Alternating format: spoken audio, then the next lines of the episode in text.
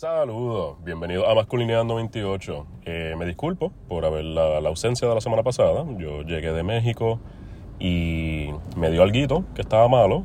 O sea, estuve enfermo la semana entera, pero nada, ahora estamos volviendo a la normalidad.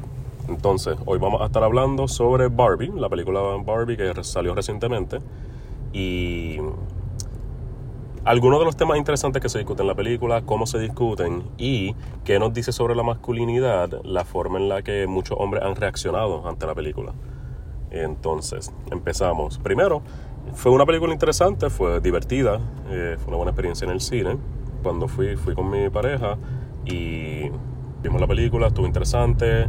Eh, comentamos sobre cosas de la película durante la película y después de la película. Eh, así que sí, overall fue una, una buena experiencia. Entonces, empezamos.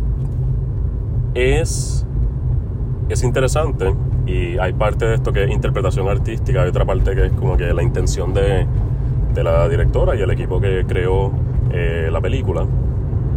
Pero es como que se presentan dos extremos. Uno donde el hombre domina y otra donde la mujer domina. Entonces eh, se juega con esto de que patriarcado versus matriarcado. Eh, que si en un lugar los hombres dominan, en otro las mujeres, y cómo se ve esos mundos. Entonces, claro, es una mezcla de temas serios y uso de, de comedia para llevar a cabo sutilmente otros mensajes. Lo cual me interesó mucho porque algunos son, por ejemplo, con la, la Barbie que es abogada, al principio de la película que dice, ah, estoy usando mis sentimientos y lógica y eso no me quita, sino me mañado, más más fuerte, algo por el estilo. Eh, algo que una crítica directa, que dicen que las mujeres son emocionales y que por eso que si los hombres tal y tal y tal cosa, insert el argumento machista que quieras usar. Eh, pues claro, los hombres también son emocionales. Muchas veces vemos que podrían, tienen el potencial de ser más emocionales que, la, que las mujeres por esto de la, bueno, emocionales no, desregulados, que es verdaderamente a lo que se a lo que se refieren cuando dicen que las mujeres son emocionales, que las mujeres son desreguladas, porque que si siempre están llorando o hablando de sus sentimientos o algo por el estilo. Eh, cuando vemos que esa misma dinámica que critican sobre las mujeres y lo usan para justificar que sean más emocionales, son parte de las herramientas que las ayudan a ser más reguladas que aquellos hombres que se niegan a explorar sus sentimientos y luego están a la merced de cómo manejan su ira para expresar eh, diferentes emociones. Entonces, el, otra cosa, lo de los Kens. Eh, es un, yo siento que como se presentan los Kens como hombres que solo sirven para pues, glorificar, admirar o servirle a, la, a las Barbies, es como que lo que con lo que muchos hombres o personas conservadoras o antifeministas tienen problemas, porque es como que, ah, otra película más que hace ver mal a los hombres y todo lo demás. Y es como que, ok, eso, hay más, hay más detrás de eso. Porque mira, el, los Kens, los hombres, ah, pues en un mundo ideal para las mujeres, donde las mujeres dominan todo y tienen todas las posiciones de poder, eh, ¿qué pasa con los hombres? Ah, pues los hombres sí están ahí para... Y claro, esto es una demostración exagerada de lo que sería un, un matriarcado, eh, no basado en el balance, la igualdad de oportunidad y todo lo demás que se quiere alcanzar con el feminismo tradicional, eh, pero lo hacen ver de esa forma. Y es interesante porque los Kens, claro, no tienen individualismo, significancia o algo por el estilo, ellos existen. Y pues su problema mayor es que, eh, pues, que si la Barbie no está interesada en ellos. Entonces no son, no es que lo hagan incompetente o algo por el estilo, es que simplemente pues como no tienen que, que llevar a cabo las posiciones que tienen las Barbies, pues básicamente están, están existiendo para las Barbies.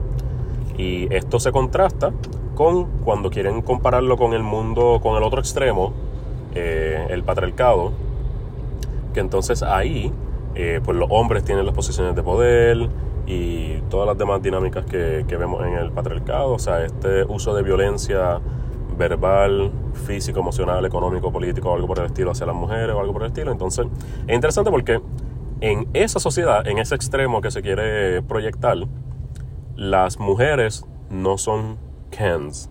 O sea, no, son, no, no es la misma dinámica que tienen los Kens. Porque ahí las mujeres tienen, entre otras cosas, por ejemplo, la responsabilidad de crianza a base de roles de género. O sea, yo entiendo que los Kens no tienen roles de género. O sea, o por lo menos no tienen una, una gama de roles de género basadas en características supuestamente innatas de ellos por ser Kens. Y pues, lo único que tiene es para bailar, admirar y todo lo demás. Pero claro, eso entra el uso de comedia y todo lo demás. Pero ajá, entonces en cuanto al mundo, el otro extremo, el mundo real, por decirlo así, pues las mujeres tienen la responsabilidad de crianza, tienen la responsabilidad de manejar ese constante uso de violencia hacia ella, como cuando llega Barbie en la playa y un empiezan a mirarla y catcalling y un hombre la agrede por darle una nalga. Eh, y es como que, oh, wow, qué, qué abrupto ese cambio, qué intensa, qué diferente, qué, con, qué mucho contrasta. Entonces, ¿qué pasa? Lamentablemente, eso es parte de la sociedad en la que vivimos. Y habrán hombres que dicen, ah, es una. O sea, es que es interesante porque están los hombres que se molestan porque hacen ver a los Kens como que, como que no son capaces, o algo por el estilo y lo hacen ver como si fuese, no sé cuán al día están con este asunto, pero eh, la película de Blancanieves, la, el live action remake que van a hacer, que está recibiendo mucha crítica porque la protagonista es Gal Gadot, que hizo de Wonder Woman, y una chica que se me escapa el nombre porque no sé mucho de ella, eh, están hablando de que si ah, en esta película la Blancanieves no va a necesitar que lo salve el príncipe. Esta es una película moderna. Eh, ya no estamos en 1930 y no sé cuándo, que salió la originalmente Blancanieves. Entonces está recibiendo mucha crítica porque es como que, bueno, se dice de una forma arrogante y también estás cogiendo una propiedad intelectual y la estás cambiando completamente porque le estás quitando parte de los elementos clave. Y claro, sí, vale la pena deconstruir y desaprender eh, patrones dañinos del pasado. Eso es parte del progreso de una sociedad. Pero de la forma que se lleva a cabo, no es como que empoderamiento femenino, es como que antihombre. Y sí se cruza entre antihombre y antipatriarcado. Y como que con un poquito de la arrogancia con la cual se lleva a cabo, pues uno como que no. Como que no, no cae bien, ¿entiendes? Mientras que, por lo menos, eh, no diría que sea perfecta, pero la película Barbie sí hace un intento competente de tratar temas del feminismo de forma bien directa, bien explícita, al igual que implícita, e incluye a los hombres en ese proceso porque no es que los Kens son inútiles durante toda la película y después se convierten en el enemigo y después Barbie, las Barbies, logran volver todo a la normalidad o sea, hay un momento de introspección bastante interesante.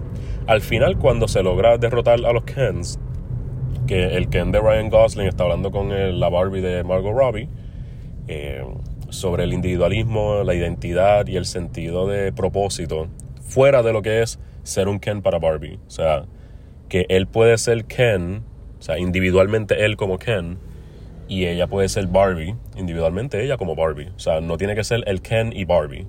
You know? Al igual que nosotros, no nos deberíamos definir por nuestros roles de género.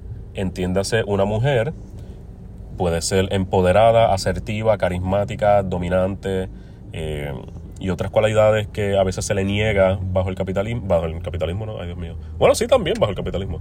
Eh, bajo el patriarcado. Eh, que ella no tiene que ser como que la, la mujer que sirve para hombres y luego transiciona a ser madre como que no se tiene que limitar por esos roles, solo porque sea mujer. Al igual que el hombre, no debe limitarse a ser este ser con mal manejo de, emociones, que es agresivo, violento y que luego transiciona al rol de, padre, líder de, la casa o del sistema familiar nuclear y proveedor. O sea, entonces proveedor absoluto. No, escapando a la posibilidad de un, de un balance entre la, cómo se provee diferentes bienes económicos eh, o emocionales en el hogar. O sea, no, no tenemos por qué seguir esa estructura. Entonces habrá muchas personas que dicen, no, pero es que así ha funcionado por todo el tiempo que llevamos existiendo. Y es como que, bueno, plantea un, o sea, propone un plan de cómo se podría llevar, o sea, una de las formas que se podría llevar a cabo un núcleo familiar o la sociedad en general, pero es lo mismo que ha llevado a la rigidez de, que permite la opresión de las mujeres y de los hombres, o sea, de las mujeres porque, ah, pues, no puede ser empoderada, eh, no puede ser algo fuera de tu rol de madre o la expectativa de que algún día serás madre. Entonces los hombres no pueden ser algo más allá de ser el, proveedor principal que tiene que encargarse de todo y solucionar todos los problemas mientras se, se cohibe de desarrollar las herramientas que verdaderamente podrían ayudarlo a solucionar esos problemas y manejar las emociones que vienen con esos roles. ¿Entiendes? O sea, es, son dinámicas difíciles que tienen una carita linda porque, ah, que si el hombre hace esto, la mujer hace esto, así funciona, es perfecto y ya. Pero deep down está esto de, por ejemplo, el Ken, que piensa, ah, pues yo descubrí este sistema sociopolítico cultural que permite que los hombres dominen eh, todo, entonces voy a ejercerlo, pero ¿qué pasa? Es como una es como entrar en guerra uno con el otro. Y verdaderamente pienso que actualmente estamos en guerra. Eh, lo que representa ser hombre versus lo que representa ser mujer y cómo intentamos salir de eso. Porque ahora mismo hay muchas veces que uno escucha eh, argumentos feministas y sí, pueden cruzar la línea de ser anti-hombre, eh, de estar en contra de los hombres que todos los hombres son basura y todo lo demás. Y yo siendo hombre podría reconocer la lógica que lleva a decir esos argumentos. Porque si, ¿cómo era? Yo estaba escuchando una analogía los otros días que si tú coges un arma y la tratas como si no estuviese cargada, como si no tuviese balas, y resulta así tener bala, eso puede ser muy perjudicial para uno, mientras que si coges una, un arma y la tratas como si tuviese, estuviese cargada, ahí puedes tomar las precauciones para tú no salir herido, posiblemente. Entonces que eso una, lo estaban comparando con cómo tratar a los hombres siendo mujer, porque es como que si uno actúa como si, si uno se prepara para que cualquier hombre te haga daño, e intenta acosarte o algo por el estilo, eh, uno se puede proteger más, baja la, la defensa e intenta llevar a cabo una dinámica calmada y pasiva con todo hombre, arriesgándose a el posible acoso y uso de violencia que podría surgir de esto y que ha surgido por mucho tiempo, evidentemente. Esto de, acoso, violaciones, eh, violencia doméstica, microagresiones, entre otras cosas, ¿entiendes? Y es como que la noción de que todos los hombres son basura surge de la necesidad de protegerse de casi todos los hombres porque uno puede ser el hombre más machista del mundo y que sea evidente estas señales de violencia, al igual que puede ser el hombre, eh, lo que se llama el nice guy, que es como que tiene esta máscara de caballerismo. Es como si necesitaran tener esa perspectiva con tal de protegerse, porque claro, si yo tengo que hacer ese análisis de que tú estás haciendo un nice guy o estás siendo un hombre peligroso o eres un hombre normal que no, no presenta ningún riesgo eminente, eh, pues eso puede ser cansón, puede frustrar, puede desesperar si cada interacción que tienes con el sexo opuesto sea un análisis riguroso de si o no está tu vida en riesgo. Por ende, es fácil generalizar y decir, mira, pues no, olvídate, todos los hombres son basura, no sirven y todo lo demás. Entonces, esto es, no estoy diciendo que sea 100% lo correcto, pero sí veo de dónde sale y puedo respetar esa noción y puedo usarlo como motivación para estar más consciente de cómo mis acciones pueden afectar a otra gente, en este caso mujeres. Eh, entonces, pero es interesante porque eso, si lo giras, si buscas el otro extremo en cuanto a los hombres, cómo tienen que, de qué tienen que preocuparse o algo por el estilo en cuanto a las mujeres, podrían decir que todas las mujeres son emocionales o todas las mujeres son, ¿son qué? O sea, eh, son unas feminazis o algo por el estilo. Que si, ah, empoderamiento femenino y anti-hombre, que sí y qué. Entonces es interesante porque las mujeres tienen que preocuparse de algún riesgo a su vida, a su seguridad, mientras que los hombres tienen que preocuparse de que no les digan que son machistas o que no les digan que, no o algo o que lo, les señalen conductas negativas, algo por el estilo. Y esto también, por ejemplo, hay espacios donde se critica la masculinidad en sí por completo, que cualquier aspecto de la masculinidad es negativo. Y ahí podría entender la... Nuevamente entiendo la lógica que lleva a esos argumentos, porque si uno conceptualiza la masculinidad con estas características que estamos tratando de luchar en contra de, o sea, por ejemplo, si tú lo único que piensas que masculinidad puede ser es ser eh, dominante, agresivo, entonces esa dominancia y agresividad la asocias a la implementación violenta de esas características, pues es claro que cualquier dinámica masculina tú vas a decir como que, ah, pues, pues si es bien masculino, pues va a ser bien dañino.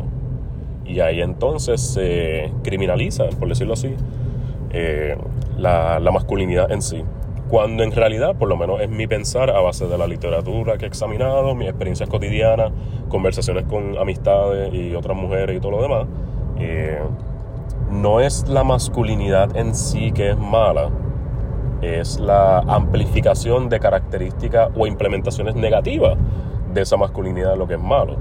Yo no sé cuántas veces he dicho en este podcast el ejemplo de la agresividad, que si ser agresivo, sí, es bueno y tiene sus implementaciones útiles. Y no voy a estar diciendo de que si ya hace miles de años los hombres usaban esa agresividad para cazar y que si ni que, ¿por qué no estamos hace mil años? Somos seres, somos una sociedad desarrollada con la capacidad de manejar nuestras emociones, conductas y sentimientos. No controlar, manejar. Tú no las controlas, no es, no es así de fácil, tú las manejas.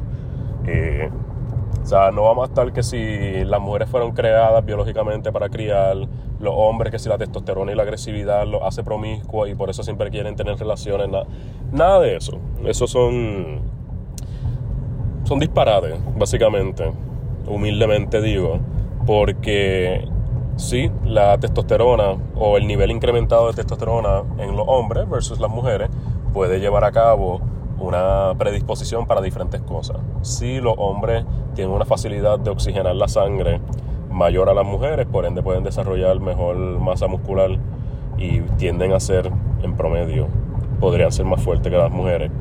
Eh, si las mujeres tienden a tener unas caderas más anchas eh, para poder llevar a cabo el proceso de, esto, de dar vida y todas las dinámicas, pero no somos animales no somos nuestra conducta y desarrollo social, psicológico, cultural y todo no puede basarse en eso porque ya hemos evolucionado.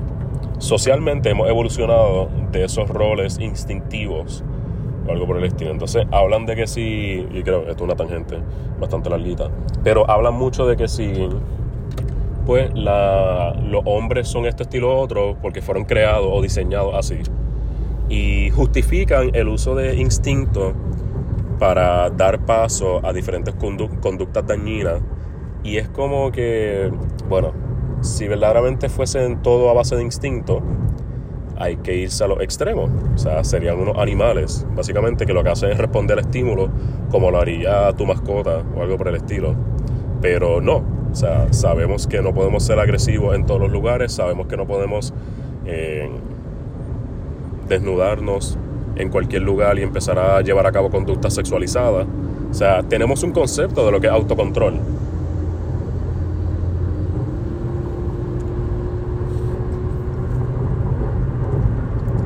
Tenemos un concepto de lo que es autocontrol.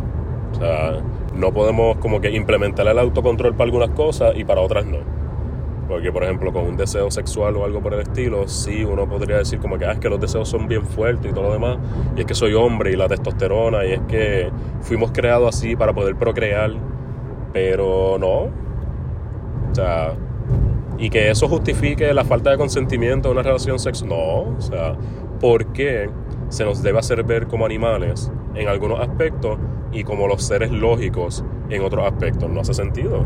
O sea, hay que, hay que generalizar eso y generalizar nuestra responsabilidad sobre nuestros sentimientos, acciones y conductas. Eh, sobre nuestros sentimientos, emociones y acciones. ¿Ok?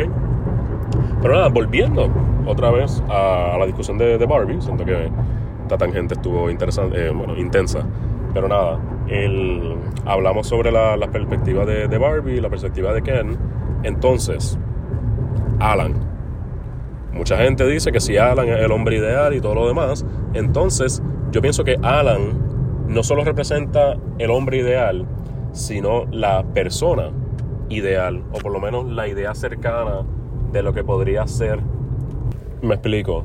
Eh, Barbie, el concepto de Barbies en esta película, eh, se refiere como que, o por lo menos como yo lo veo, representa el ideal de que las mujeres puedan hacer todo y tienen, uno, tienen una capacidad de sobrellevar a cabo cualquier responsabilidad o profesión o cualquier cosa. Entonces es un mensaje motivador, pero también siento que hay, un, hay como que el otro lado de la moneda de este argumento de empoderamiento de que las mujeres puedan hacer todo, porque se usa para echarle toda la responsabilidad a la mujer por ejemplo, para ser una mujer completa, debes ser una mujer que trabaja y trabaja lo más que puedes para crear tu, carrera, al igual que eres madre. Entonces, si eres madre, lleva a cabo la responsabilidad de crianza, entonces lo puedes hacer todo y lo puedes hacer todo sola porque eres una mujer empoderada. Entonces, claro, de poder hacerlo, lo puedes hacer. Entonces, el sí, una mujer puede ser empoderada y hacer cualquier cosa que ella quiera, eh, pero que esto no sea una excusa para sobrecargar eh, a la mujer como persona, no como mujer, sino como persona. Al igual que a los hombres, que si el rol de proveedor, que eso define tu masculinidad, porque si no puedes proveer, pues no puedes hacer nada y no traes nada a la mesa, porque se, se descartan las capacidades emocionales o algo por el estilo que podrían estar en su arsenal de capacidades para ser una buena pareja, un buen padre o lo que sea, pues eso del empoderamiento femenino tiene ese lado, por lo menos lo que yo percibo, como ese lado, eh, esa área riesgosa de cómo verdaderamente implementar ese empoderamiento femenino. Porque yo pienso, por ejemplo, en estos estudios, o esta, bueno, en esta percepción de que las mujeres solteras las madres solteras incrementa el riesgo de tal y tal y tal cosa durante el proceso de crianza, eso se usa para justificar como que, ah, viste, la mujer necesita un hombre en su vida, necesita un padre. Entonces, ¿qué pasa? ¿Necesita un padre o necesita apoyo? Porque si fuese un padre incompetente, los riesgos podrían estar igual de presentes. O sea, podrían ser dos madres y tiene el apoyo percibido y tiene el, la noción de que puede contar con otra persona en un proceso tan arduo, tan complejo como lo es la crianza. Y no es que necesita de un hombre, es que necesita apoyo. Entonces no es para descartar la utilidad de los hombres, pero es para desatarnos de la idea de que porque son hombres, tiene que esto, esto y esto pasar. Porque hay hombres muy buenos y hay hombres muy malos. Hay mujeres muy buenas, hay mujeres muy malas malas en el sentido, o malos en el sentido de que no, cumplen con la responsabilidad social, afectiva, eh, familiar o lo que sea, que permite que sean un buen integrante al sistema donde se encuentran. No es que sean, o sea, no es cayendo en lo de machismo y todo lo demás. Eh, entonces, Alan, Alan representa un, una desvinculación de lo que serían esas expectativas bien marcadas entre el, hiperempoderamiento femenino y la hipermasculinización de, de los Kens. Entonces, él apoya a ambos grupos, porque él apoya a los, a los Kens, aunque esos son grupos que no lo aceptan, lo cual también es interesante, porque hay veces que si uno no cumple con expectativas de género en cuanto a la feminidad o a la masculinidad, se podrían sentir aislados las personas yo sé que yo en, muchos momentos de mi vida me he sentido un poco aislado de grupos sociales, en este caso hombres, eh, de, de, amistades mías, amigos, porque yo no cumplía con alguna expectativa de masculinidad o algo por el estilo. Y como que yo me cohibía de cierta experiencia a base de que no estaba de acuerdo con esa experiencia o simplemente pues no eran de mi gusto. Y pues eso yo vi como, o sea, no fue algo drástico que me quedé sin amistades. Yo he tenido la suerte de siempre tener amistades, sean muchas o pocas. Estoy bien agradecido por todas las amistades que he tenido en mi vida. Pero han habido veces que yo como que, bueno, pues esto no, no me interesa o no me gusta por ende pues no voy a compartir de esta forma con esas personas. Entonces, habían ocasiones en que poco a poco esas actividades se multiplicaban, eran más frecuentes y por ende pues dejaba de compartir con, con esas personas. Lo cual es normal, cada uno tiene esos, esos intereses, tienen gustos diferentes y todo lo demás. Pero muchas veces he escuchado eh, y uno ve de que, por ejemplo, si no te gustan los deportes, si no te gusta beber, si no te gusta hablar sobre mujeres de una forma despectiva, si no estás sexualmente activo, eh, si te gustan cosas como, qué sé yo, el arte, el baile o algo por el estilo, eh, puedes ser altamente criticado por tus pares, por otros hombres, eh, porque no cumplen con la, la masculinidad esperada de ti. Y ahí entonces viene lo de Alan, que es como que, mira, pues, y si nos desprendemos de la expectativa, no de la masculinidad o la feminidad, nos desprendemos de la expectativa de tener que proyectarse de una forma. Porque sí, el feminismo es, es bueno en cuanto sea una lucha para alcanzar igualdad, que igualdad no es literalmente igualdad de que lo mismo para todos, porque actualmente hay diferentes situaciones en las que muchas mujeres deberían recibir apoyo por encima del esperado para contrarrestar las dificultades que han tenido. Y esto lo podemos ver, por ejemplo, eh, un poquito más claro el concepto en comunidad afroamericana en Estados Unidos, que se habla de reparations o programas de apoyo o positive, no, ay Dios mío, ¿cómo era? Affirmative action, por ejemplo, esto de que se le da un beneficio adicional a, a comunidades, etnicidades marginalizadas con tal de tratar de anivelar las oportunidades eh, académicas y laborales que podrían tener. Y entonces eso una persona desde el privilegio, en este caso una persona privilegiada blanca, podría verlo como que, mira, pero le están dando más oportunidades a ellos que a nosotros. Pero es que están ignorando el privilegio implícito no reconocido de, de, esas personas a base de décadas y siglos de, de pues, oportunidades económicas, de falta de, bueno, de la ausencia de movimientos políticos violentos en contra de ese grupo de personas, simplemente por ser eh, ellos, entiéndase eh, la raza en este caso, pero con las mujeres, por ejemplo, en el siglo pasado las mujeres no podían tener una cuenta de banco si no fuese a... Bueno, o sea, no podían tenerla, no podían votar, eh, se les criticaba si se llevaba a cabo algún tipo de empoderamiento como el que vemos hoy en día. Y eso, eso desarrolló ciertas limitaciones sociales que es la que vemos que la que están tratando de, luchar en contra hoy con el movimiento feminista. Y habrán veces en las que las oportunidades que se le proveen a mujeres a base de esta opresión sistemática histórica podría percibirse como algo por encima del privilegio de los hombres, pero es más bien dando un poquito más para poder balancearlo. Si tienes dos vasos con diferentes cantidades de agua, tienes que darle más agua a otro para que llegue al mismo nivel que el, vaso inicial.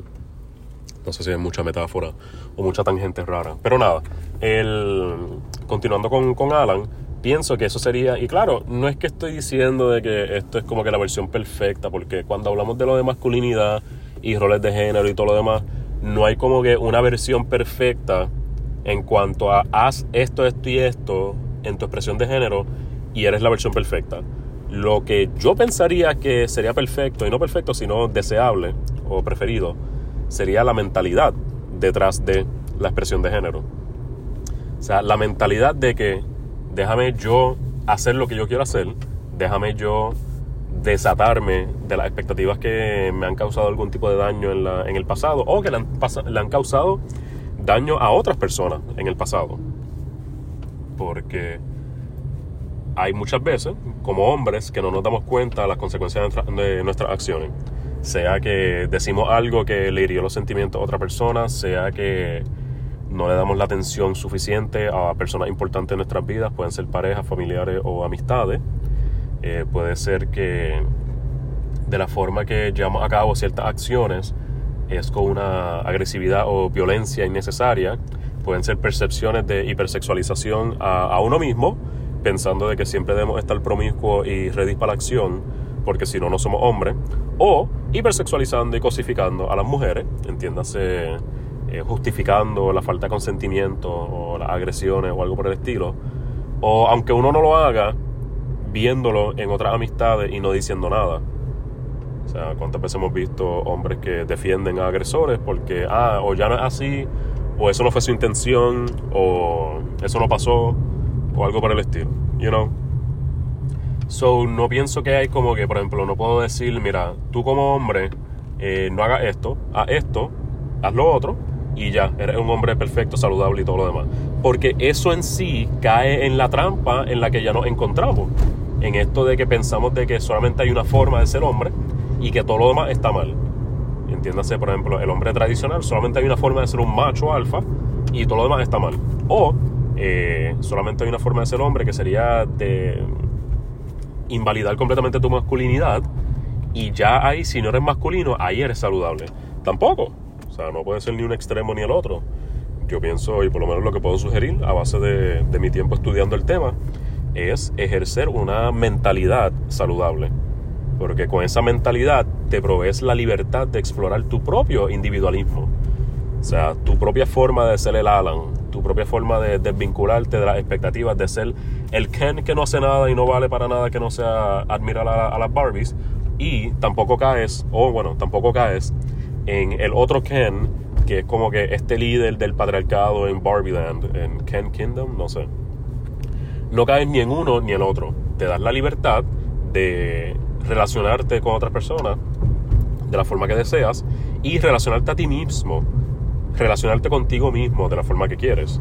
O sea, permitiéndote tener ese espacio de apertura emocional, de vulnerabilidad, no debilidad, vulnerabilidad. O sea, la debilidad tiene una connotación bien fuerte de negativo, de riesgo, de, de, de, pues, de debilidad, de que no eres fuerte, ausencia de fuerza o de poder, cuando en realidad la vulnerabilidad es esa capacidad de reconocer las áreas en las que tienes que trabajar y posiblemente abriéndote al proceso de poder trabajarla.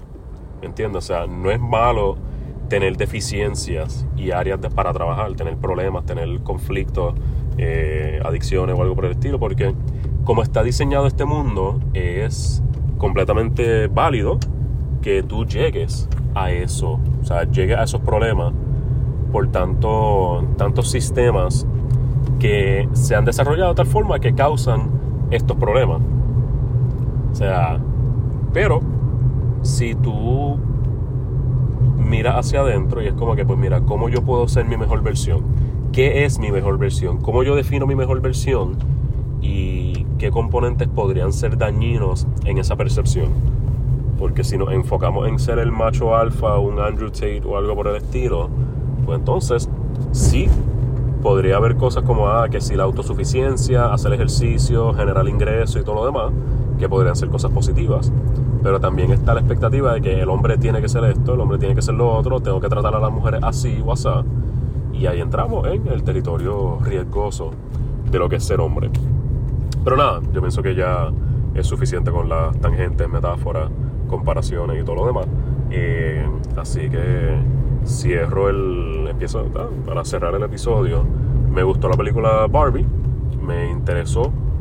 Me interesó ver las reacciones ante la película Barbie. Eh, me encantó verla con mi pareja. Tuvimos una conversación bien interesante. Entonces. Él. No una película perfecta, obviamente. Pero dio paso a conversaciones interesantes o a por lo menos a poner en prueba cómo la gente reacciona cuando hablamos directamente de temas de salud mental en hombres o de la masculinidad y cómo puede construirse y la, la hostilidad que presentan muchos hombres ante la posibilidad de poder deconstruir su propia masculinidad. Porque de forma de chiste o directa, lo que sea, podría entender la lógica detrás de algunas personas que podrían criticar cómo se, cómo se proyectan los hombres en esta película. Pero siento que todo eso se va por la ventana cuando vemos esa escena de ya de que eh, el Ken de Jake, de Jake Gyllenhaal, Dios mío, de Ryan Gosling, está hablando con Barbie sobre cómo pueden alcanzar su individualidad cada uno por su lado. Ahí ese mensaje siento que fue el más poderoso en cuanto a los asuntos relacionados a la masculinidad y siento que un, uno que fue muy mal interpretado por sectores antifeministas o conservadores o algo por el estilo. Y, y pues nos dice mucho porque tanto nos quejamos de que no estamos cogiendo en serio asuntos de salud mental en hombres, pero cuando tienes una película que habla sobre la importancia de reconocer el individualismo del hombre desprendido de las expectativas sociales, de roles de género y todo lo demás, que exactamente el, el paso concreto para alcanzar algún tipo de entendimiento mejor sobre la salud mental en hombre y dinámicas saludables de masculinidad, pues entonces ahí la película anti-hombre y es una, una porquería, no sirve la película y todo lo demás, como que mi santo, mi hermano en Cristo. Estamos hablando sobre el tema principal, estamos hablando sobre las cosas importantes. O sea, tú no puedes alcanzar una masculinidad saludable y tratar asuntos de salud mental en hombre sin reconocer la vulnerabilidad que se requiere para discutir esto, sin reconocer cómo te afectan los roles de género de masculinidad tradicional. O sea, no, no puedes hacer una sin aceptar y deconstruir la otra, ¿entiendes? O sea, es como que estás con el acelerador y el freno a la misma vez y así no, va, no se llega a ningún lado. O sea, lo que estás haciendo es chillando goma y ya. Esto ha sido el episodio de hoy. Muchas gracias por unirse. Disculpen la ausencia. Y nada. Yo creo que lo saco el mismo día que lo grabo. Hoy, es martes. Vamos a ver cuándo lo saco. Pero nada. Este podcast no sustituye servicios de salud mental. Si usted entiende que debe recibir servicios, eh, por favor, comuníquese con su plan médico, proveedor de, de, salud mental o cualquier persona que pueda ayudarlo a conseguir esos servicios. Esto ha sido Masculinidad 28. Muchas gracias y nos vemos.